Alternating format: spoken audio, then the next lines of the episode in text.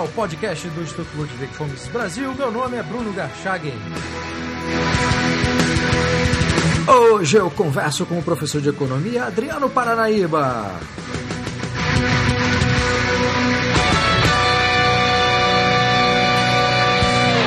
Seja muito bem-vindo, Adriano. Ô, Bruno, eu que agradeço pelo convite. Ótimo estar participando de novo aqui com você no podcast do Miss Brasil. Obrigado.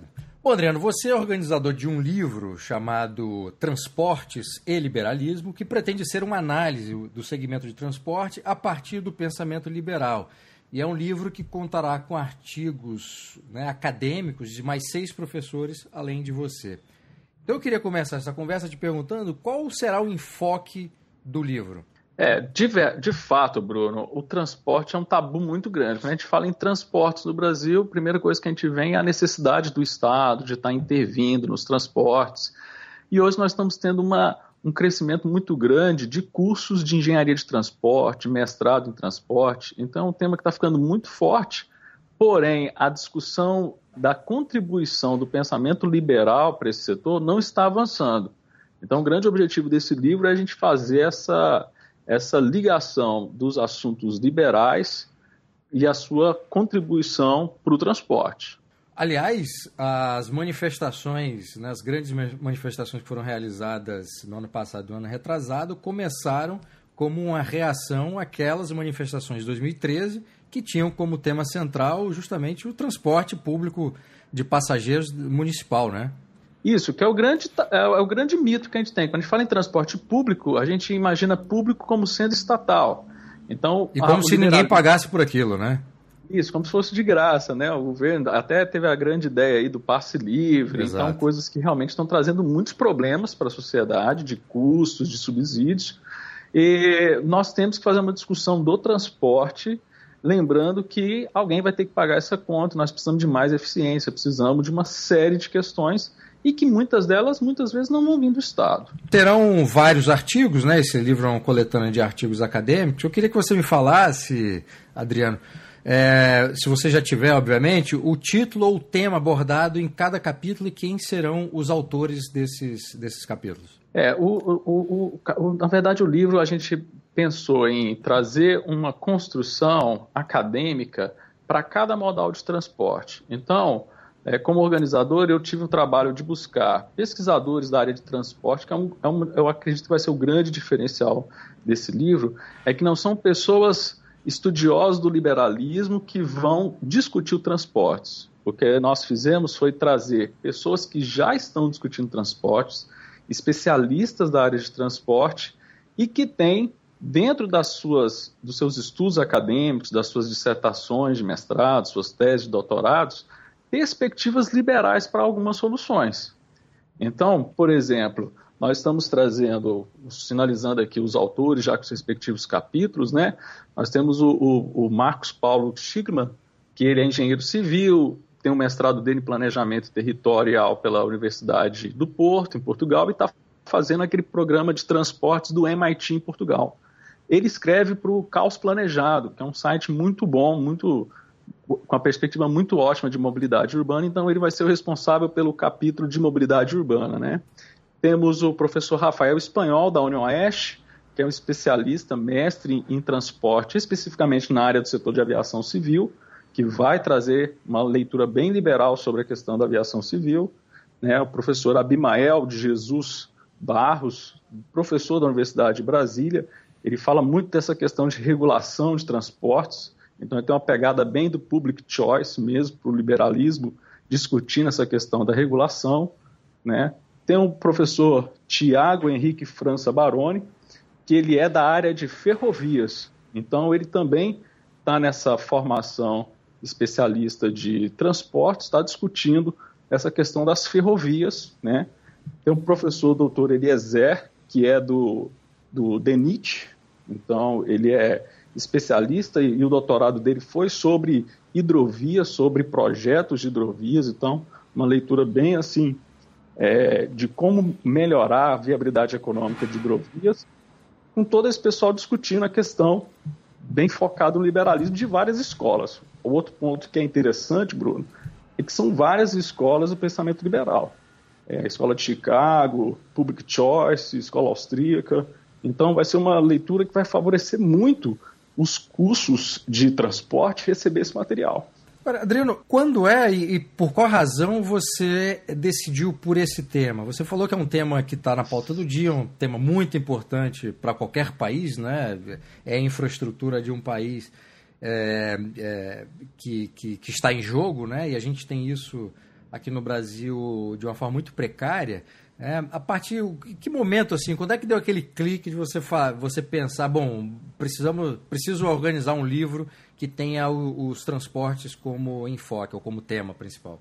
É, de fato, Bruno, eu estou concluindo agora o meu doutorado em transportes. Então, uh, eu fui para a UNB, para a Universidade de Brasília, discutir uh, mobilidade urbana na minha tese de doutorado. E o bacana é que uh, surgiram várias pessoas dentro do programa da Universidade de Brasília, do, do doutorado em transporte, do mestrado em transporte, dentro do, do Departamento de Engenharia Civil, que estavam com a leitura liberal e fomos nos aproximando. Então, a gente tem aquela ideia de que dentro da universidade só vai ter pessoas ali, principalmente é, pessoas ligadas às agências reguladoras de transporte. A gente acha que todo mundo ali é estatista, tem uma perspectiva de mais governo, mais Estado, mas o que eu percebi é que dentro do corpo técnico de várias agências, eles realmente têm uma sede grande de ter um conhecimento liberal, né?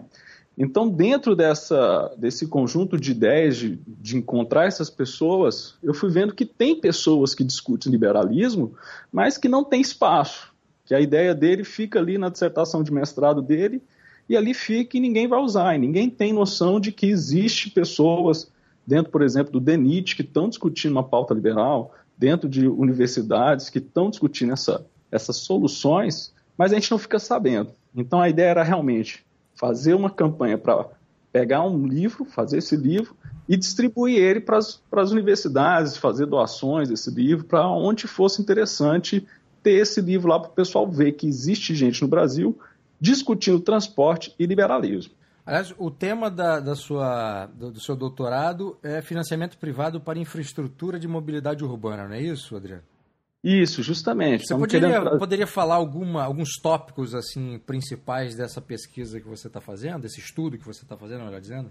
É, o grande problema que nós temos hoje no Brasil, especificamente que eu estou abordando, é como o Estado investe mal e como a escolha das obras de infraestrutura estão muito mais relacionadas a fatores políticos do que, de fato, melhorar a sociedade. Então, a tese tem o objetivo de mostrar, num primeiro momento, como que o Estado está intervindo de forma errada na mobilidade urbana. Até foi muito bacana que esse ano eu tive a oportunidade de ir lá no Instituto Mises, em Auburn, fazer uma apresentação de, um, de uma parte da minha pesquisa, justamente mostrando como o subsídio em transporte, por exemplo, que nem a gente acabou de falar do passe livre, ele causa muito mais problemas para a economia do que soluções, de fato. Né? Então, a, a pesquisa tem esse foco de mostrar que a gente pode melhorar o jeito de se fazer investimento em mobilidade urbana, seja do governo, seja privado. Porque o privado hoje não, não faz investimento no setor de mobilidade porque ele enxerga como algo inviável e que se o governo não fizer, ninguém vai fazer. Porque os projetos são muito ruins, são muito mal elaborados e não tem um objetivo de melhorar a vida das pessoas. Você está dizendo que o, a iniciativa privada não entra nesse tipo de projeto em virtude dos incentivos que, que estão dados hoje, é isso? É porque o ponto de partida de como vai ser feita a mobilidade urbana, ela tem um caráter muito mais político.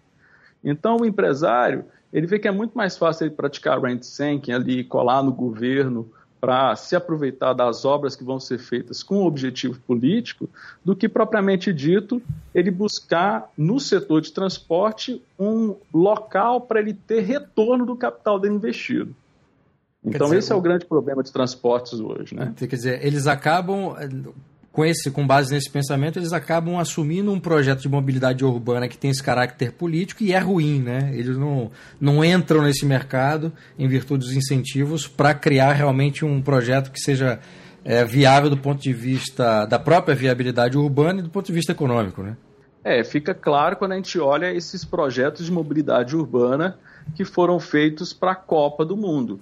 Né? Tem cidades aí que está tudo abandonado, porque foi muito mais um movimento político as empresas, as empreiteiras entraram muito mais para se beneficiar, porque era um dinheiro que ia acontecer, ia ser tocado de qualquer forma, projetos realmente muito mal elaborados, para justamente só captar essa, essa, esse recurso do governo federal sem nenhuma perspectiva de realmente ser um modelo eficiente e ter retorno daquilo, justamente porque nós temos a cultura de que é um bem público, de que é uma função social do transporte, e a gente esquece que existe demanda para o transporte.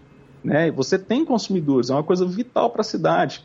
Por que não acreditar que isso pode ser economicamente viável?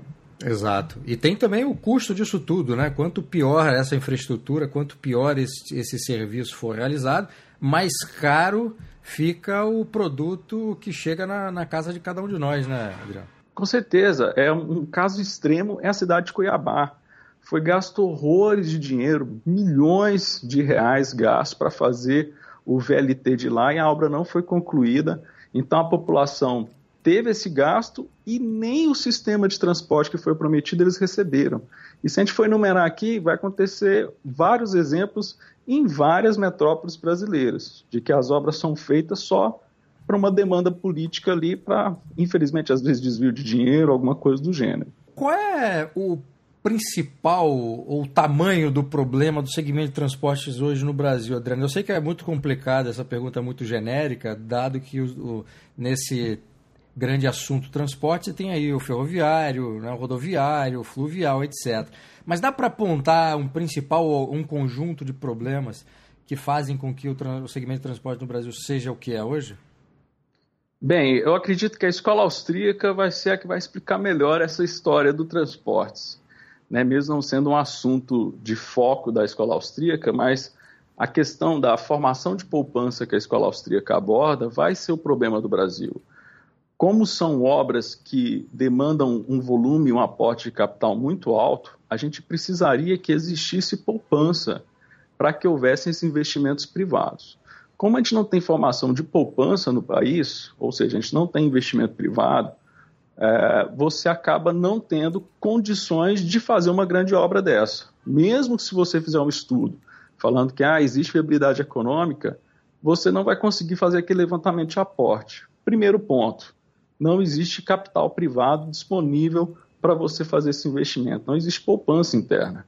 Segundo fator, o que existe hoje de crédito é um crédito extremamente direcionado. O governo, que é o dono das reservas, porque ele detém esse monopólio monetário, ele vai acabar direcionando para onde ele quer que o dinheiro vá de fato. Então, o direcionamento do único recurso que nós temos, e não é direcionado especificamente para transportes, né? não é direcionado, por exemplo, para ajudar um Uber da vida, não é direcionado para ajudar né, construções de demandas locais da população.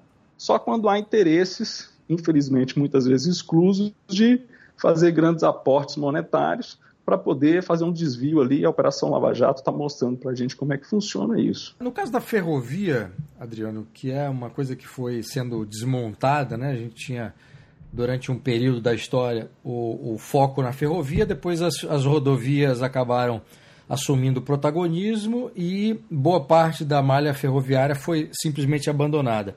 É possível pensar para o futuro e com base, obviamente, nesse enfoque das ideias da liberdade, pensar na construção de uma malha ferroviária ligando o país, tanto para o transporte de passageiros quanto o transporte de cargas? Bruno, enquanto a gente tiver essa intervenção monstra do governo na economia, a gente não vai conseguir retomar essas ideias. Porque o próprio, olha só que interessante, o próprio governo não consegue terminar a ferrovia Norte-Sul que ele mesmo está construindo. E por quê? Porque muitas vezes pedaços da obra estão sobre embargos ambientais que são feitos pelo próprio governo. Então, você tem uma, uma malha de interferência tão grande do governo que é difícil hoje você empreender no Brasil. E como o transporte demanda não só esse volume financeiro grande, mas também uma questão de pensar o projeto propriamente dito e a finalidade dele, o governo acaba mais atrapalhando do que ajudando. Então fica meio complicado a gente apontar soluções. Eu acredito que a gente tem que brigar profundamente hoje para reduzir essa intervenção estatal. E aí sim, o empreendedorismo vai trazer as soluções. Eu não posso aqui dizer ah, a solução do Brasil é, é ferrovia, a solução do Brasil é rodovia, a solução do Brasil. Não, muito pelo contrário. Eu acho que cada local vai achar o seu caminho, vai achar a sua forma de mobilidade melhor. Tem lugares que vai ser focando mais pedestre, vai ter cidades que vai ser mais bicicleta, porque as pessoas pensam de forma diferente, né, Bruno? Exatamente. Aliás, um ponto interessante que você tocou, que, é, que são os embargos feito, feitos pela, pelos órgãos ambientais né, contra obras do próprio governo. Geralmente esses projetos são tão mal feitos que eles acabam não respeitando a própria legislação e a, o impacto ambiental que é causado. Porque se esses projetos já, já considerassem isso desde o início, provavelmente esse tipo de paralisação das obras que são realizadas depois de uma provocação né, do, do, dos órgãos ambientais não aconteceria. Né? Com certeza não aconteceria. Você vê que a, a obra ela começa muito mais por justamente o interesse político de começar aquilo, ou para mostrar serviço, ou porque o, o, aporte financeiro que vai ser colocado ali é, vai facilitar um desvio de recurso para beneficiar o capitalismo de compadrio, e aí a coisa é feita muito mal feita. E aí quando começa a surgir problema, aí ninguém é dono do, do, da culpa, né? E é com a culpa aqui, com a culpa ali. E o que nós sabemos é que a culpa é a auto-intervenção. Né? Então, você tem esse, esse grande demérito aí que acontece hoje nos projetos de infraestrutura no Brasil. Agora, uma pergunta cuja resposta é para aqueles que estão chegando hoje neste podcast não sabem nada de ideias da liberdade, Adriano. Como é que, essa, como é que essas ideias da liberdade, que são o eixo né, do fundamento do, teórico do livro, como é que essas ideias podem ajudar a solucionar esse grande problema do transporte no Brasil? Ah, primeiro ponto é a gente saber que um burocrata sentado numa cadeira de Brasília vai saber muito pouco de como resolver o problema das pessoas que vivem em Manaus, em Porto Alegre, em suas diversas regiões do Brasil. O Brasil é muito grande para a gente achar que um órgão centralizado em Brasília vai resolver os problemas. Nesse sentido, a gente precisa de, de ter bastantes estudos que demonstrem as ideias liberais como sendo condutores, porque a ideia liberal ela favorece o quê? Favorece a ação dos indivíduos. E o transporte depende muito dos indivíduos, depende muito da particularidade da ação das pessoas. Então, o, esse livro vai ter essa grande contribuição de mostrar outras formas de pensar, que não é, é a culpa não é do projeto propriamente dito, a, a culpa não é de fulano, de ciclano, mas sim de ser uma ideia pensada, centralizada para depois ser aplicada. Né? Ser uma coisa padrão para ser replicado para todo mundo. E as pessoas são diferentes. Então nós temos que pensar modelos que facilitem essa situação. Perfeito. Bom, Adriano, o livro né, Transportes e Liberalismo está com uma campanha de financiamento coletivo para ser editado. Né? Eu vou até colocar o link para aqueles interessados a partir desse podcast que quiserem participar desse, dessa campanha de financiamento possam fazê-lo. Então eu queria que você falasse da campanha, por que se decidiu por essa forma, né, que tem sido cada dia mais eficaz de, de, de lançamento, publicação e lançamento de livro, por que, que vocês decidiram fazer esse financiamento coletivo para que o livro ganhasse vida e fosse editado?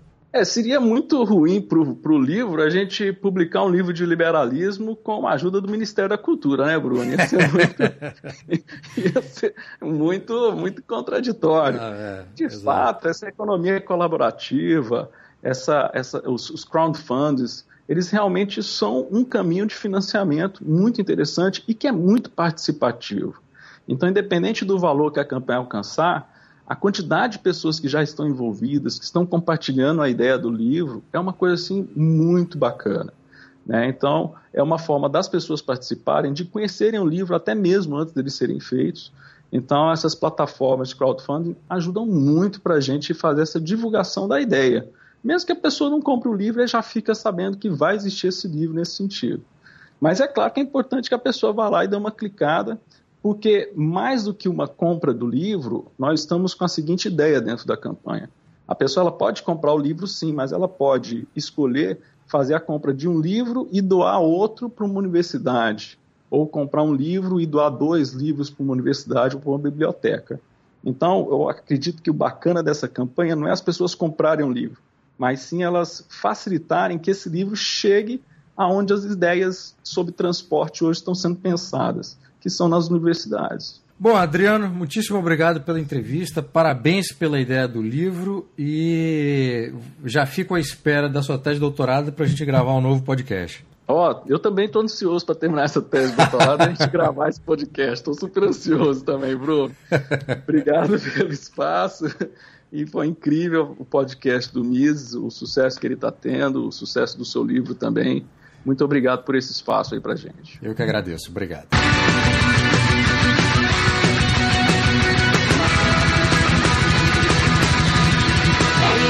Este foi o podcast do Instituto Ludwig Mises Brasil. Meu nome é Bruno Garchagen.